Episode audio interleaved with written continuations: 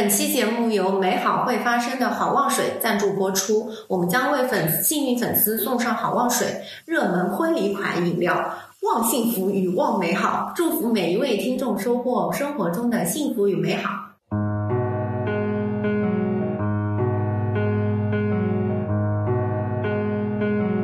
Hello，大家好，这里是宛平北路六百号，我是东东。我是 Jerry。本期节目我们新加入一名主播绒绒毛，他是我们团队第一位零零后。来，绒绒毛跟大家打个招呼吧。Hello，大家好，我是绒绒毛。好的，本期嘉宾我们请到的是我现在公司的一位同事，中科院的神经生物学博士李博。Hello，大家好，我是李胜豪啊。我呢，本科是在华东师范大学啊，这学的生物呃和心理学专业，后来在中科院神经所读的神经生物学博士学位，然后呃，在博士期间呢，做过一系列的研究，包括我们当时研究啊为什么人会说话，猴子不会说话啊，包括后来研究了一些精神分裂症相关的一些呃一些课题，然后还有一些是关于我们人是怎么认为就是自己是自己的一些啊这这这种比较呃高深的一些课题，又哲学又高深。哇，这是我们团队我们目前为止请到那个学历最高的。最高的是的。因为我们这一期的节目是恋爱脑嘛，是为了呃我们五二零特地准备的一期节目。那科学可以解释恋爱脑吗？呃，我觉得这个应该，如果我们从唯物主义的观点去说的话，它是一定可以解释的啊，因为呃就是现在我们基本认为人的这个意识都是从脑子来的嘛，那脑子它是一个物质，对啊，你的各种思维都来源于脑中的电活动，或者说其中的神经递质的释放，嗯包括你人身上的一些温度、一些这个压力的感受、一些视觉、一些这个荷尔蒙，呃，也就是激素的这种存在。嗯所以应该说，不管你的所有是任何的思维，它都是在脑中有对应的物质基础的啊，哦所以它也应该说肯定是有科学的解释。这么唯物的吗？因为“恋爱脑”这个词，它最早的时候是来源于网络。虽然现在好像大家都在说，嗯，它是用来称呼那些一开始恋爱就将所有的精力都花在爱情上的人啊。恋爱脑，它不是说完全看不到对方的缺点，相反，他们可以一项一项的列出恋人的缺点，然后但是会选择性无视这些缺点，并且无限放大对方的优点。这尼玛报我的身份证号！然后为自己构建一个完美的爱人，然后最终结果就是为对方无底线的牺牲自己，然后甚至把这种牺牲视作是一种爱。嗯，这个定义是我们在网上查到的，我觉得讲的好像有点绝对。，对对对对对，好像有些粉丝也可以是，就是明星的粉丝也可以是这么定义啊，私生饭？对之类的。或者有一些妈妈很那个，就是对自己的儿子很溺爱，很溺爱，也也可以用这个定义感觉。所以其实好像，嗯，只用这个定义好像对，就是定义爱情好像好像还不够，就有？有点狭隘是吗？我觉得他这个恋爱脑的定义，就是其实他最核心的一个词，还就是说是无底线嘛。就他很多时候把它视作是一种比较病态的，所以我们今天主要讨论就是说这一类人群他们为什么会有这样的一种感受或者一种动机。那这样子的话，其实有点偏于病态了嘛。那如果说对于爱情这种全情的投入，他有错吗？我觉得这是一个我们今天可以很好讨论的一个问题，就是因为像现在“恋爱脑”这个词儿有点在网络上就有点太过的泛滥了。只要你稍微，比如说在最开始的时候热恋，我稍微投入一点，然后你就会被你身边的朋友说啊，你是个恋爱脑或者怎么样。但其实这并不是一个，我个人认为啊，不会是说是一个很好的现象，因为我们最开始进入爱情的时候，肯定就是很炽热、很热烈的嘛。嗯嗯所以我觉得这个问题我们可以也可以放到后面来具体展开说，恋爱脑它的一个尺度大概是在一个什么样的位置。嗯嗯嗯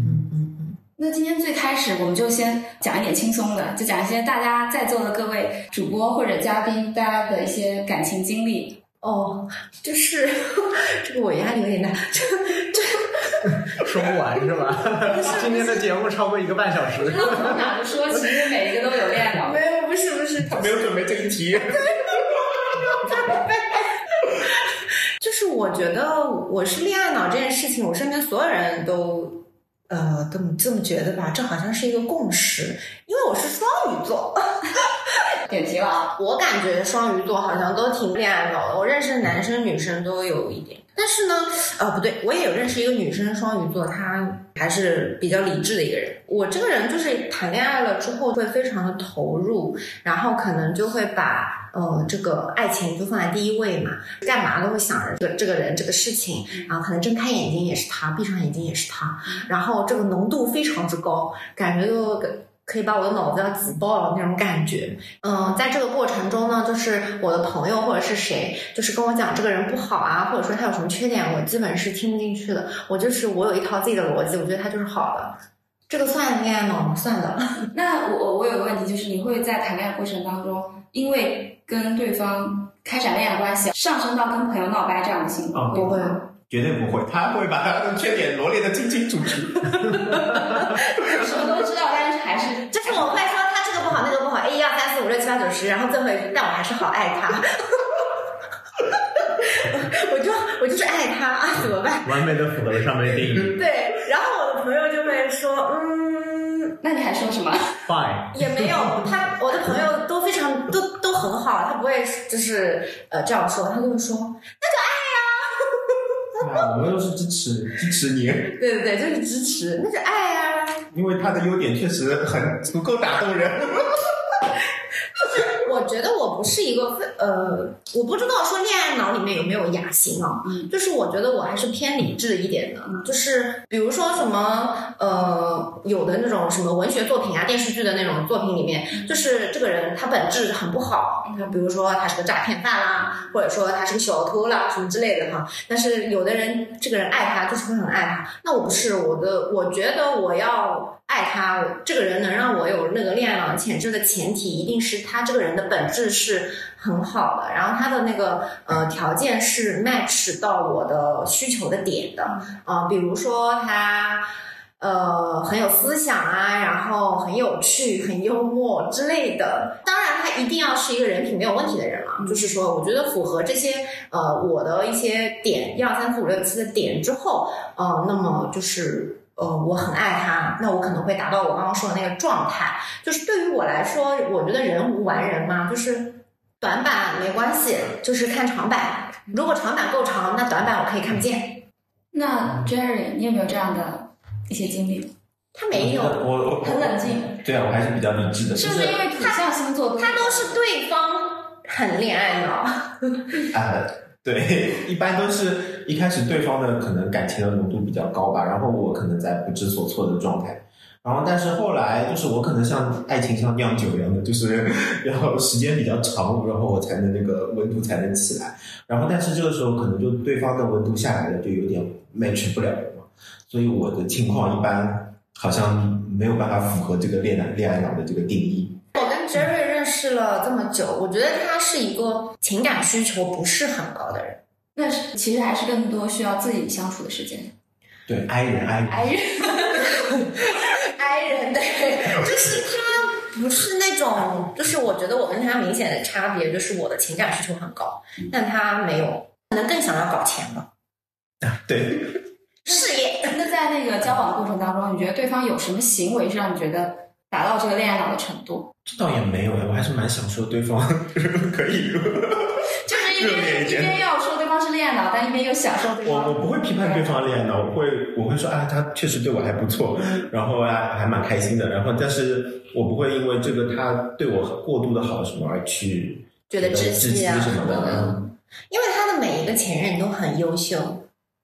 嗯哼，很优秀的人对自己恋爱脑有什么不好呢？那东东刚才从他的一个恋爱经历分析了他的一个自己的一个恋爱脑的一个故事。那李博，你觉得从呃心理学或者从神经科学的角度，呃，恋爱脑有什么样的一个科学的解释吗？嗯，其实我觉得东东他刚才你先说，你赞成我吗？我非常赞成你刚才说的一点嗯啊，就是人是一个光谱嗯啊，就是就像我们考试从零分到一百分，它很多事情不是零或一的啊，不是不是有或者无的，呃，所以呃，我觉得就是对恋爱脑这个事情，我们不要过度的标签化去处理这个事情，我更多可能从两个维度去理解这个事情啊。呃，恋爱脑首先第一点哈，就是说他会为爱情付出很多啊，这个呃应该是其中一个比较明确的一个定义哈。啊，那为为爱情付出很多呢，这个本身的说法，这个很多或者说过多这个过程啊，它其实伴有价值判断的。啊，也就是他过了，嗯。它超过了某个这个界限，嗯。啊，但是每个人的价值判断其实是不一样的啊，就像比如说我现在给你一个选择啊，我可以选择，你可以选择我给你一块钱，也可以选择我给你一百块钱，嗯，基本上不会犹豫，对吧？啊，但是我问你啊，晚上就是我们是去吃汉堡还是去吃披萨这件事情啊，你可能就会犹豫了，因为汉堡跟披萨谁更好吃，或者是这这是一个萝卜青菜各有所爱的问题啊。那么在生活中，其实对价值的判断也是一个萝卜青菜各有所爱的问题了啊。比如说爱情它重不重要，事业它重不重要，自由它重不重要嗯啊，然后财富重重不重要啊？这这个问题你可以无限的问下去，有很多很多需要你判断的东西。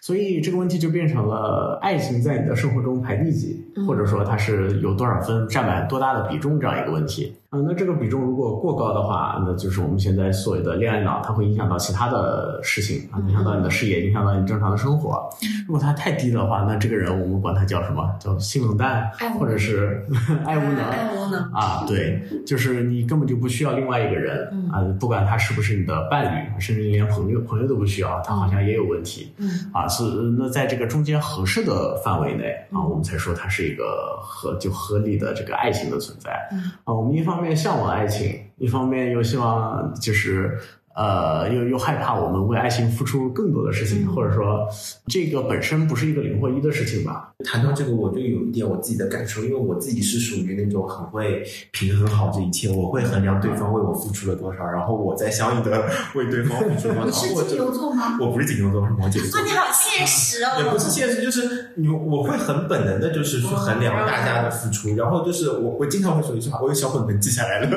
心里有个小本本记下来，今天对我做了什么好事，或者对我有什么做的不好的事情，然后加加减什么，对，下次要还给你。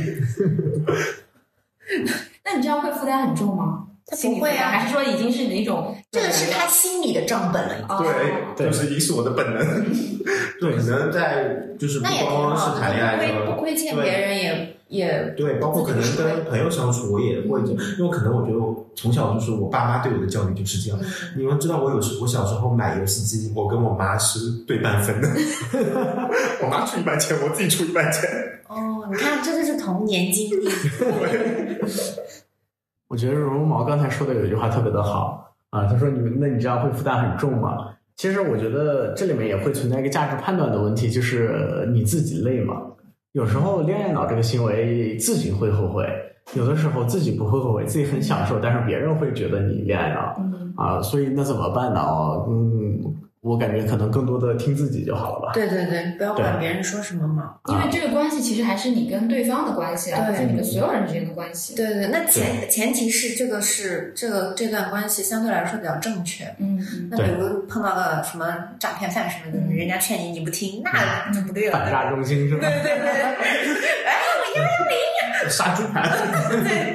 我我发现我身边其实可能也不能说恋爱脑，就比如说在恋爱中比较投入的一些朋友，就是他们可能会。呃，有的时候因为人的精力始终是有限的嘛，现在现阶段需要投入时间在爱情上，我对友情或者亲情难免就会有一些疏忽。那可能呃，大家对于这段关系的评判是因为，比如说我跟朋友之间相处时间少了，他难免就会也不说指责，可能就会调侃我说，啊那你就是个恋爱脑之类等等。就本质上还是因为对这个关系的投入，如果说影响到了我们跟其他人的关系，难免就会受到一些一些评判了。而且我觉得从另外一个角度讲，我觉得不会有永远的恋爱脑，就是。就阶段性的，对，就是你对一个人的这个感情，就是那个荷尔蒙最高的状态，不是说就三个月嘛，三到六个月，那你肯定生活还是会在回归于平淡。那平淡的日子我，我不觉得还会有人能够那么一直保持那么高的那个。所以我们要对刚刚进入爱情的人包容一点，对吧？我们要包容一点，荷尔荷尔蒙在作祟啊。就前期是用荷尔蒙嘛，那你后面还是要靠两个人之间的相处相处，然后一些价值上面的认同啊，共同成长，那才能够长久嘛。嗯我觉得杰瑞刚刚说的这个，其实就是我想说的第二点啊，就是在这个过程中，我们还考虑时间这个维度啊。嗯呃，因为其实说恋爱脑还包含一个是不是后悔的问题嗯啊。呃，那有些人会后悔，有些人不后悔不会后悔了。那这里面一方面就是我们刚才说的这个荷尔蒙的作用，荷尔蒙作用总是比较这个偏短暂的嘛，嗯没有谁那么一辈子激情燃烧了。嗯，呃，除非他一辈子很短哈、好 吓人，烧完就烧光。啊，呃，然后还有一个就是，其实，在我们人的心中，这个价不同时间的价值啊，它是是有这个折现的啊。就比如说我这个东东哈说，我你你给你选择啊，其实有可能我现现在给你一百块啊，也有可能我一年后给你一百块啊，你要哪一个当然现在啊，啊？对，那我一年后给你一百零一块呢？也要现在，啊，一百零二呢？还是现在。啊，那如果我一年后给你两百呢？那要考虑是吧？一年后给你一千呢？一千吧。啊，对，所以其实这个就是心理上我们会说啊，你对未来的这个对价值的时间折现有多少啊？未来的价值放到现在，它就是要折价的啊，因为它在未来，我们不不是触手可及的，我们的多巴胺是等等不了那么久的时间的啊，所以呢，所以你除非未来的这个收益很大，嗯啊，这也是为什么我们会有拖延症，为什么我们会不想去工作，不想去学习啊，因为它的它的收益在未来。嗯呃，那么 同样在恋爱脑这个过程中呢，嗯它也会有个未来跟现在的关关系。比如说啊、我说这个我现在有两个选择，一个是去陪女朋友啊，还有一个是我去工作啊，以换取三年后老板给我的升职加薪。啊，那到底我选哪一个啊？由于那个太远了，它可能我这个当下的选择就会受到影响感觉在画饼。啊。这下了班也要画饼哈，啊，也要吃饼。对，所以这个呃，因为就是还是说说，就是两个人的直接这个面对面的接触啊，这直接就可以迸发荷尔蒙，迸发我们的多巴胺，包括各种各样的激素啊、脑啡肽什么的。嗯但是就是我们所谓的那些好好学习啊、工作啊什么的，它的这个价值在偏远的未来啊，我们要等它到来。那所以这个时候就需要我们的前额叶啊去等待那个呃价价值的到来，去控制我们。这个就是大家很可能听过那个棉花糖实验是吧？没有。呃，就是。挺无知的人，我也想一下。这好像是斯是说是斯坦福吧，还是哪个大学他们之前做的这个实验？当然，这个实验后来也有点被证伪的意思啊。嗯但这个意思大的意思是对的，说是找一帮小朋友啊，你给他一个棉花糖放面前啊，说你等老师一会儿，老师十五分钟回来，你要是等得到的话，就给你两个棉花糖嗯啊。然后发现有的小朋友就能等，有的小朋友这个一转身就把棉花糖吃了，有的甚至老师还没走他就把它吃掉了。嗯啊，然后再经过若干年回去追溯啊，然后发现那些就是能等的孩子，啊他就未来的成就就更高，收入更高，嗯各方面都更好什么的嗯啊。那当然，它这个实验它里面有一些嗯比较 tricky，然后被人 argue 的地方啊，嗯就是会会会会去驳斥它其中有一些设计不严谨的地方。但这个总的概念还是对的，就是说我们大的收益，一辈子大的收益。往往都在非常远的地方，比如说我们小时候说你好好学习啊，小学时候告诉你你好好学习，你就可以在十六年到二十年之后收收获一份好的工作。嗯，现在看是要好好学习。是啊，现在就后悔了。对，所以这个还是一个比较难的事情哈，需要一个嗯长期的去等待，需要前额叶去控制你去做这些事情啊。那其实我们长大了 也会有这种问题，所以时间也是在其中是一个非常大的维度。还有一部分呢，我觉得是精力会对我们造成影响的。啊，我不知道大家知不有没有听说过这样一个说法啊，就是你越老，时间就过得越快。嗯，现在有这种感觉，时间大家应该会有这种感觉哈，就以前感觉过个暑假，甚至能过到两个月的时间，能过到你都都不想放假了，想回去上学了啊！现在就感觉放假了，嗯，这这又开学了放了好像没放。啊，对，放了又好像没放，然后包括现在呃，经常感觉哎什么没干，一周又过去了，一个月又过去了，一年又过去了。啊，其实确实有人去做过这个实验，越老呃，就是你让这个被试，然后让他自己去读秒，读一分钟的时间，然后就是你把这个表停掉，你会发现越老的人，他读出来的时呃，他对时间的感受其实是越短的。为什么呢？因为他的记忆里的时间足够长啊。就是我们都说，你如果是个三岁的孩子，一年对你来说就是三分之一的生命嗯啊，或者说四分之一的生命。啊，但是对我们三十岁的人来说，一年就只是 啊啊，不显著的一个生命了，是吧？嗯嗯，对，所以它、呃这个时间也会给人带来很多磨损啊。所以我可能很多人会有这个感觉，哎呀，我年轻的时候，当时真不懂事儿，当时这个为了爱情怎么怎么怎么样啊，但是后来老了老了想了，这当初真不值。嗯其实这也是我觉得应该就放宽心的一点啊，就是人就是会变老的，或者说我们人的经历就是越来越多的。在这个过程中，其实伴随着说的呃好听一点哈、就是一种成长啊。那么在年轻的时候呢，我们这个比如说没有谈过恋爱，嗯啊，那可能会觉得爱情是无比高尚美好的事情啊，我全心全意的去投入啊。那如果有一些人他在一辈子中谈了过多的段的恋爱，可能啊，就是我在看谁？看下一个。看看到了口型哈、哎，那我听过一个那个，就是什么中年男人什么出轨，老房子着火，烧得更火，烧得更旺，不是吗？那有的很多很多中年的男人，中年出轨就是嗯更热烈，那一定是他年轻的时候没有享受过。没有好好没有恋爱过。我觉得他这种说法更多的说的是憋太多年了吧。其实他的中年是对应着孩子上大学，或者是我不想再忍了这个过程。就是在他年轻的时候，他的那种欲望没有被满足，或者说嗯没有嗯，或者说他他所愿被满足。或者说他即使年轻时候被满足了，可能从三三十到五十岁这段时间啊，就孩子从生下来到长大学呃到上大学之前的这段时间啊，就那哪怕不不管各种借口吧，啊为了家庭，为了生活，为了孩子啊，我都得忍着啊，孩子上大学了，我我我我不忍了。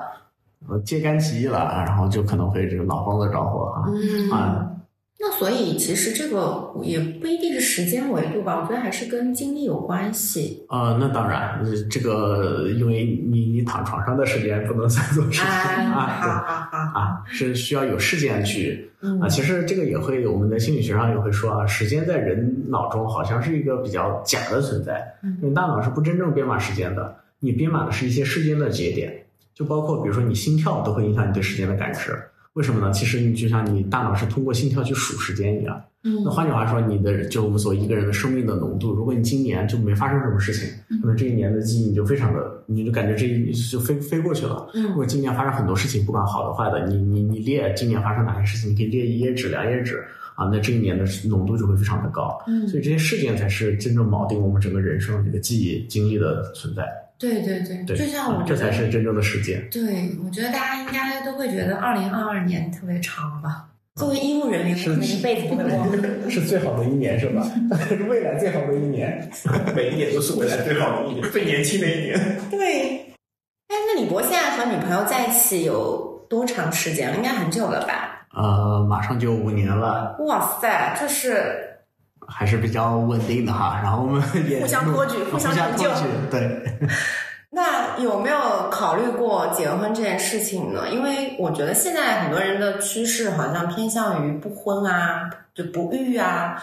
呃，还是要结婚的啊，这个日程你想有个家对，我想有个家，哦，日程中，日程中，到时候我们给你送旺幸福和旺美好。City of stars, are you shining just for me?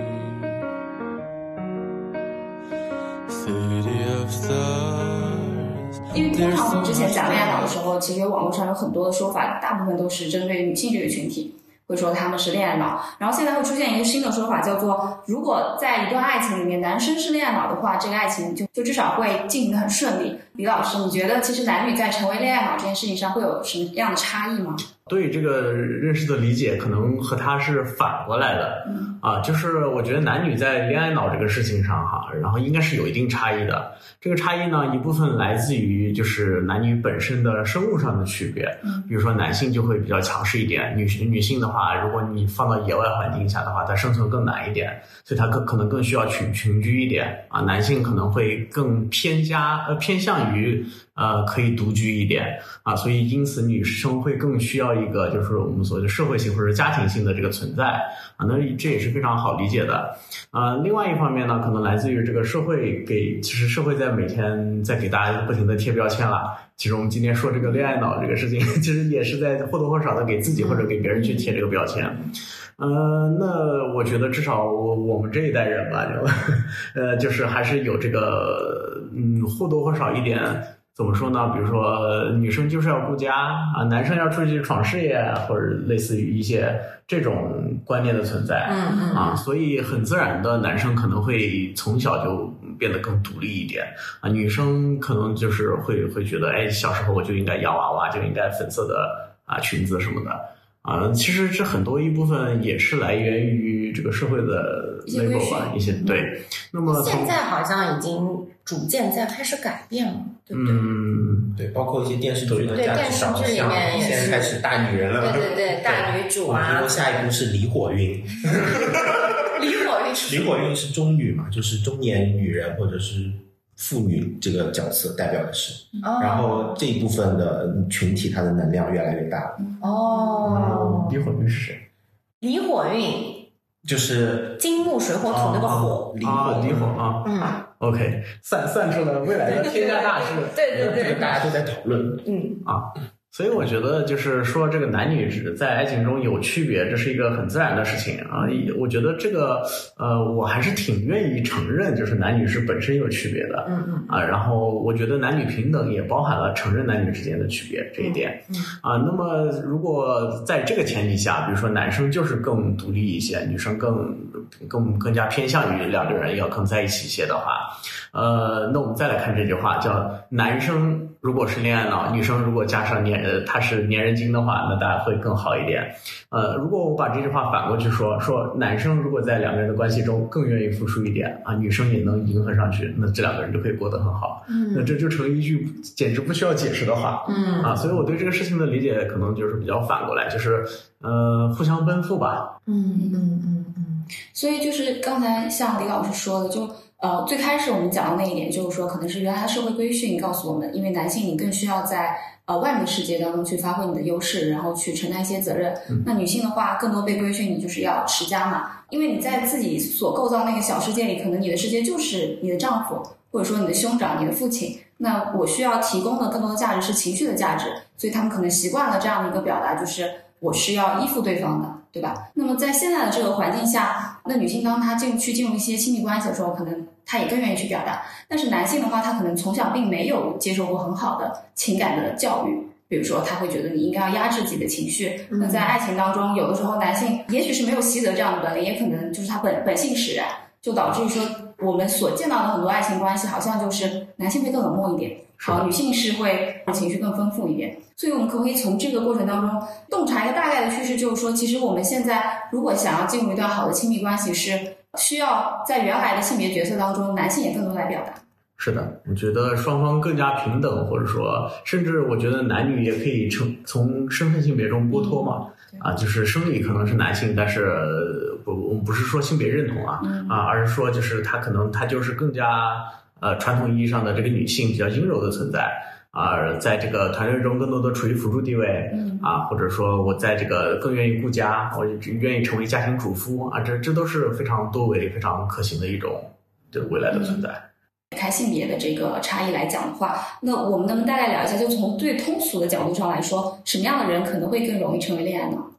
或者说，大家可以从自己的经历来说，就是你觉得自己在情感当中需要投入很多的需求，也许是来自于某一部分的经历，或者哪一些性格使然吗？那我来说一下好，因为我自己想了一下嘛，就是如果撇开什么星座啊什么的啊、八字啊什么的，就是这个东西的话，那我觉得肯定是呃童年的这个经历是最重要的吧。因为我也有看过一段时间心理医生，然后心理医生就是说他，哎，那个李博应该知道吧？你是、你家不是学心理的吗？啊就是说，呃，你长大以后的所有的行为都是因为你的童年童年的经历，对啊，的一个影射吧，就是可能哦，因为我很小的时候，呃，就是我爸爸对我的要求非常的严格，那么随之而来的就是我我父亲就是一个不会表达的一个男性，就可能我觉得现在的中年男人就是都有一个这样的通病，很冰，对，然后呢，就是他跟你讲一句关心的话，他也会用一句用最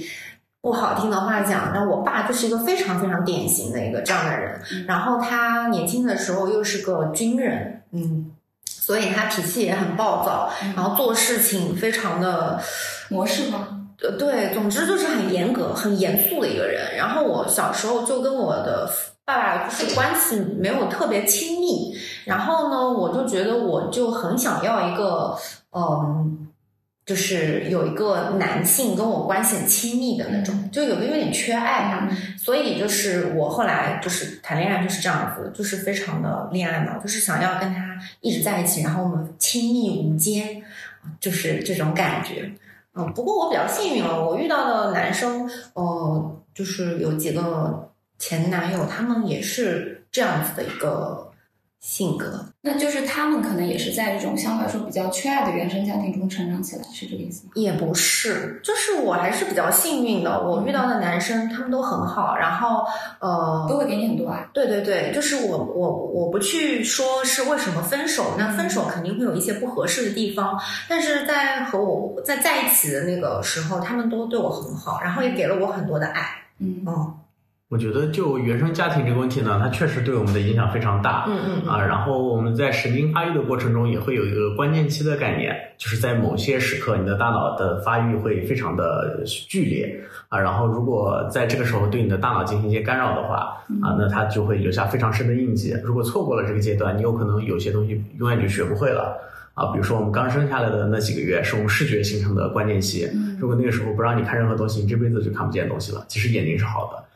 比如说，在语言学习过程中，大概是三到五岁啊。如果这个时候你没有接触任何的语言，这辈子就再也学不会说话了。哦，就是什么语言爆发期的那个时候。哎对对对嗯嗯啊，然后所以就是说，这个儿的童年时的这个经历啊，那也是非常重要的。呃，但是在心理学中说，或者说我们日常的观察，应该都可以看到，有些人会成为自己童年的反面，有些人会成为自己的童年本身。嗯啊，比如说有些人从小经历家暴啊，他可能就会成为一个暴躁的人，从而这辈子他他会家暴别人或者怎么样。但有些人会说啊，那我被家暴了，我不要让这个伤心的事情再发生了，所以我一定要对身边的人无限的好啊，绝对不会家暴。我觉得可能还是要结合他自己本身成长的经历。是的，就是他的经历会给他的很多的影响，然后会影响他未来的抉择。啊，但是比如说，就像刚才这个说，他小时候遇到家暴，他未来是抉择他再也不家暴，还是他也要家暴？这个过程中会有很多的因素参与在里面。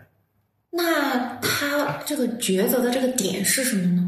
这个抉择的点其实就是，呃，广义的来说，就是我未来要过什么样的生活。嗯因为我觉得这个事情其实是放了一道选择题在他面前。因为如果没有家暴这件事情的话，他可能不会想我未来要就是在这这个，比如说暴力上，或者说就我能不能打家里人这件事情啊。但是因为他童年有这个经历，所以把这个选择题强行放在了他的面前哦啊，所以他会被迫的做一个二选一哦啊，不管是他选择了哪条路。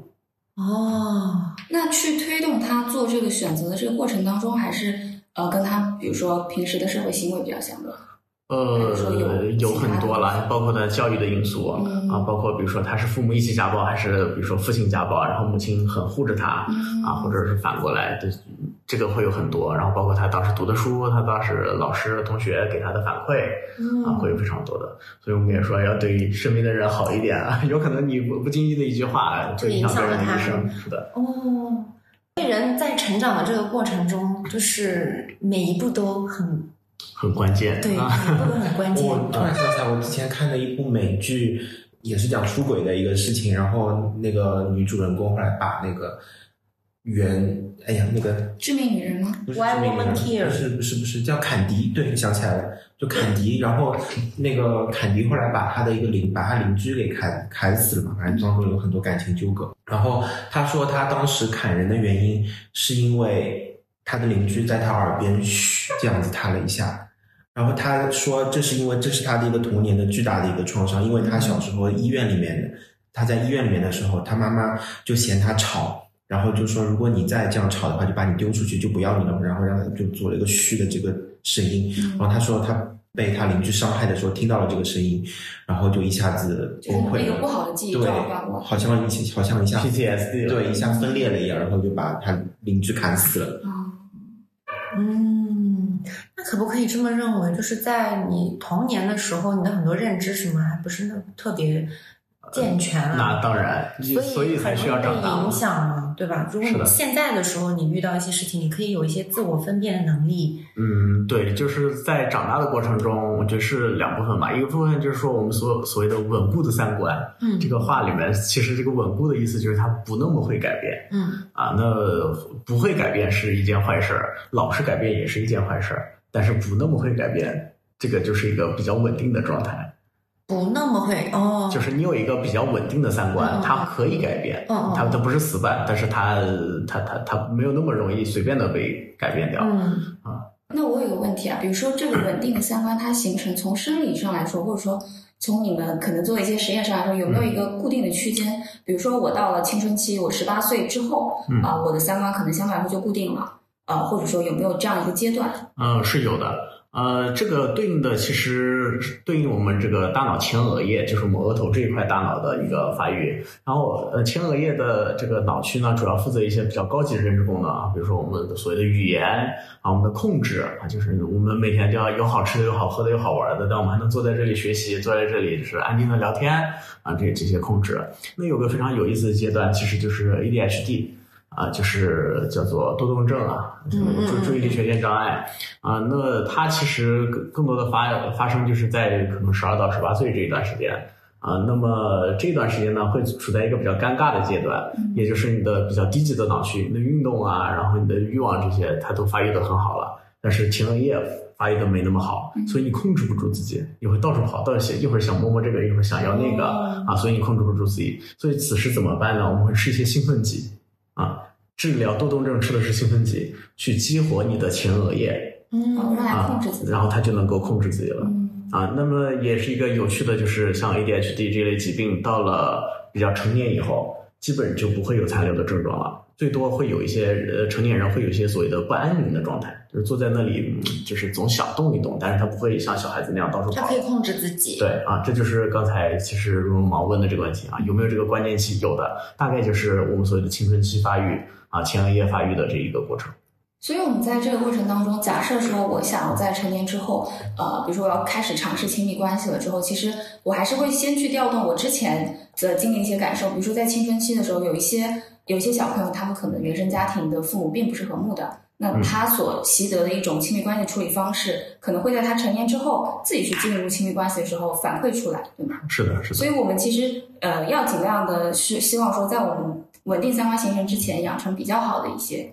关于亲密关系相处的一些方式，是可以这么理解吗？呃，我我觉得这个可以更加扩展，因为即使我们的前额叶发育完成了，嗯啊，成年人也是也是会受到打击的。对，所以其实呃这个话，我觉得反过来说，就是说，如果我们一辈子都顺风顺水嗯啊，经历的都是好的事情啊，然后都有好的人教育我们，那那就太好了嗯啊。当然，这个事情没有那么容易的发生。啊，所以我们就记住，就是人一辈子很长，我们会不断的就像滚雪球一样，我们在这个生活的过程中会不断滚进来新的经历啊，会不断加入新的这个经验和对世界的认知。啊，在这个过程中尽量不要走偏路，然后你就会沿着这个路，即使你现在很难受，即使啊发生一些不好的事情啊，只要你在正确的路上走下去，就它会慢慢好起来。的。嗯，就是一直反思，一直反思自己，挨人嘛。嗯，我 有个其实题外话，不一定是反思了，我有个问题，神经外科医生，哎，这个有没有什么手术的方式啊？呃，手术增强可能不行，减弱是可以的。可能有神经调控什么植入什么 DBS 什么这种。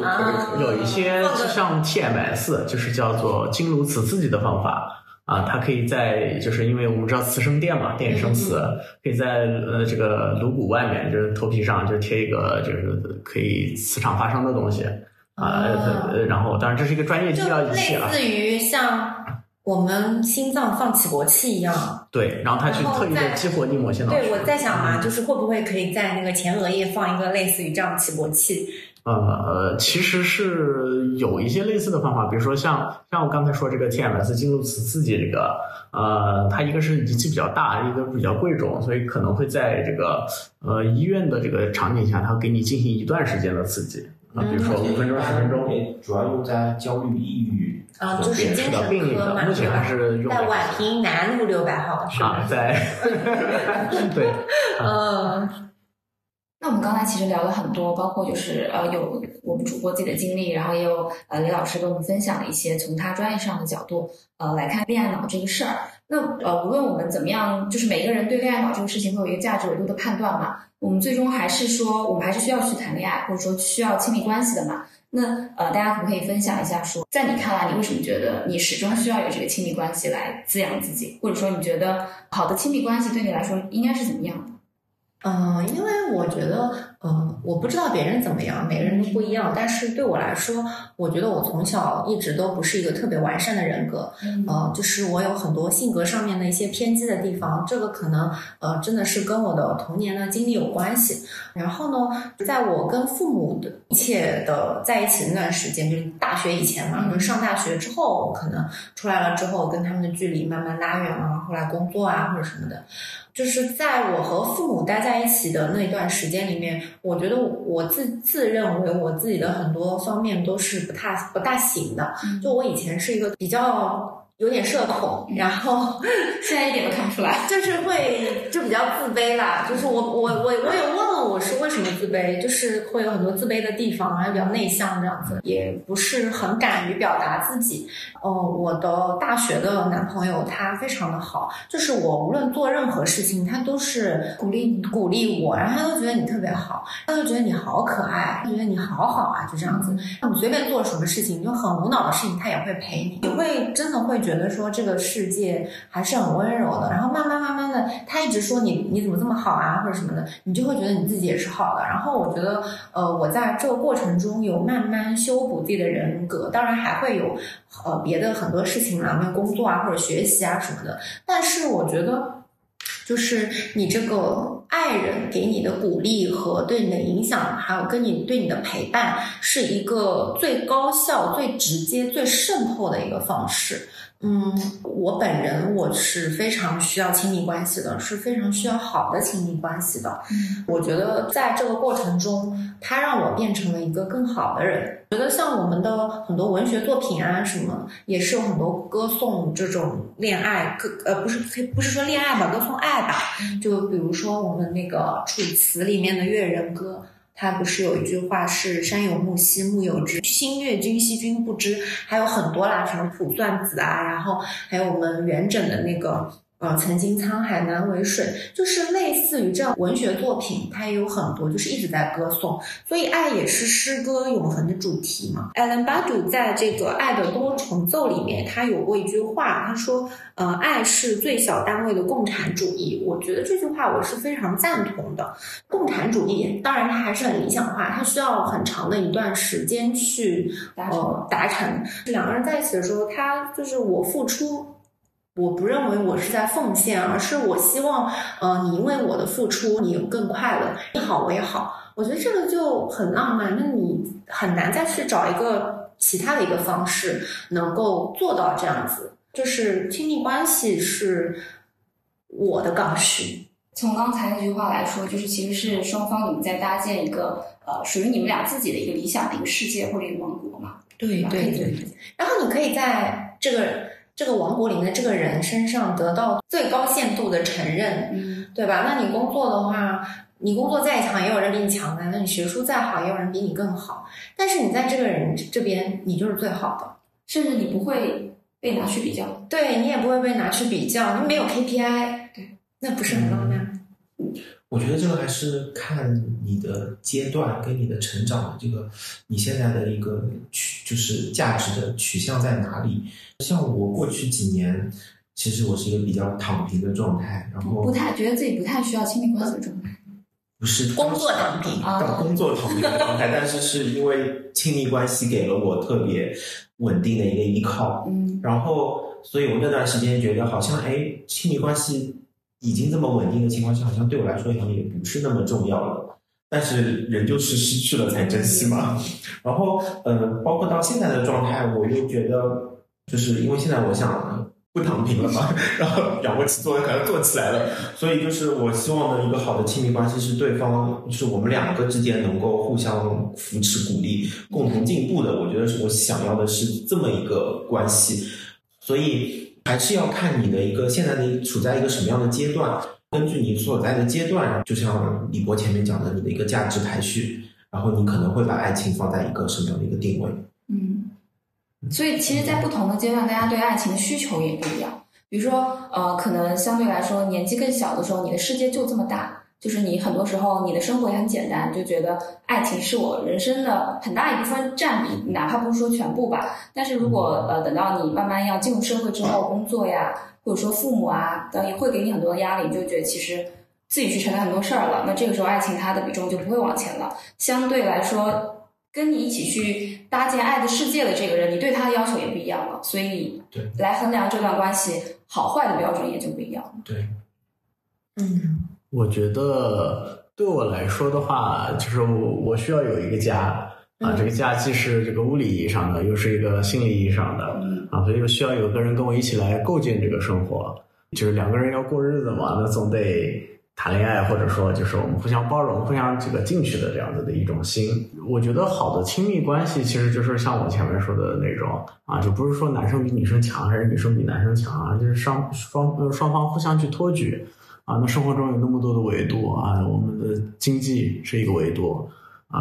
这个情感需求是一个维度啊，包括这个相互照顾啊，这这其中有太多太多的事情啊。然后只要两个人都愿意为对方去付出啊，去 take 自己的 part，哪怕一方经济付出多一点，一方情绪付出多一点啊，我觉得两个人就可以把生活过得很好。那最后，请大家推荐一部自己比较喜欢的有关爱情的文学作品，或者说影视作品。真的是觉得，就是一些东西都是分阶段的。像小时候你会看那些港台舞蹈的那些偶像剧，对，什么王子变青蛙，什么天国的嫁衣什么这种，我竟然都知道，我也都看。我，然后现在我觉得会吸引我的爱情的文学作品，它一定是不只是讲爱情的。哎，那我觉得就是我我们小时候看的港剧，它的那个价值引导还是比较正确的。港剧里面的很多情侣，很多都是工作什么认识之后日久生情，然后两个人就是目标一致，然后就是刚刚李博说的互相托举、共同进步，然后他们俩最后走在一起。而且港剧里面的爱情基本上就是不喜欢了，或者说是要分开。他们都很理性，就是和平分开，就也不会有太多的纠缠啊，或者是什么。那么也可能分开了之后，过一段时间，两个人都有所改变、有所进步之后，还可以再走在一起，没有那么多标签化的东西，分手啊或者是什么。这个是一个个人的成长，先做自己，再跟别人相爱。那品如是港剧吗？品如是内地的吧？韩剧原版是韩剧，对，它是改回家编的。嗯。OK，那你要推荐回家？你要推荐《回家的诱惑》，没有没有没有 那是我奶奶最爱看的电视。没有没有没有，我我我只是以为那是港剧，我想告你一下。那我想起来，了，他的主演一个是内地的，一个是香港的，一个是韩国的。对，然后剩下两位女主演现在还在上浪姐。对，他我们在为别的节目打广告了。收浪姐不需要啊，浪姐不需要我浪姐，浪姐属不属于你刚才讲的那个趋势？嗯啊，对，离火，嗯，中中女嗯，啊。那我想起来，我要推荐的电影就是最近看的一部，就《铃芽之旅》嘛。嗯，就是符合我说的定义。它虽然是披着一个爱情的壳，但是它不讲的是爱情，它讲的是自己的成长，找到自我。哦，我要讲一个，那有一部小说，我不知道，就是那个有说出来会不会有年代感？那个小说是尾鱼写的《怨气重林》啊，我知道这个，我知道，我知道啊那个小说我超喜欢，就是那个男女主角之间的那个爱情真的是太美好了，就是互相弥补缺失的那种感觉，然后互相陪伴成长，然后最后两个人就是达到了相对来说比较完美的一个结局嘛，结婚生孩子了。但是原来的时候，那个女主角还是很需要救赎的，然后那个男生又无限的支持她，然后当然他能力也很强。感情非常打动我。那李老师，你想推荐的一个作品是？啊、我脑子中一下过了一下哈，就是有一点类似于比较星际穿越，有那种感觉，但是它这好像不是一种爱情哈，啊，我觉得这是一个广义的吧，啊，包括我对我女朋友说的也是这一句话哈，就是说在一起的时候，我们希望我们就很好。啊，但万一有一天不在一起了啊，不管什么原因，是我因为我们不好了，还是因为有一天啊，就是吧，出门就我也有可能会有意外 啊，但我希望你能够比没有我的时候更好一点啊，能够有这种。对，我觉得像作为在场唯一一个不单身的人，呃，是吗？啊呃，就像那个，我不知道大家有没有看过《星际穿越》啊？为了救赎自己的孩子，呃，也不能叫牺牲了自己吧，就是付出了很多，然后把自己的爱传递下去，让孩子活下去。然后两个人之间的话，也有一种类似的吧，就是两个人还是说嘛，相互付出，相互托举。对，就是我就想到我前任分手的时候跟我说的话，那个是 要哭了。也没有，他就是说的他。就算我们分开了不在一起了，但我还是会像以前一样对你好。但是我知道这句话是骗人的，也 不是骗人的，但是就是说你心里会还是有一个支撑，就是说，哎，他这个人还是在那里，你真的有事要找他帮忙，他还是会愿意伸出援手。那这其实就像刚才东东所讲，你确认这个人他本质是良善的，嗯，就你会觉得这段关系哪怕说没有一个我们所谓的好的一个结果，但还是不会给你带来消耗对消耗。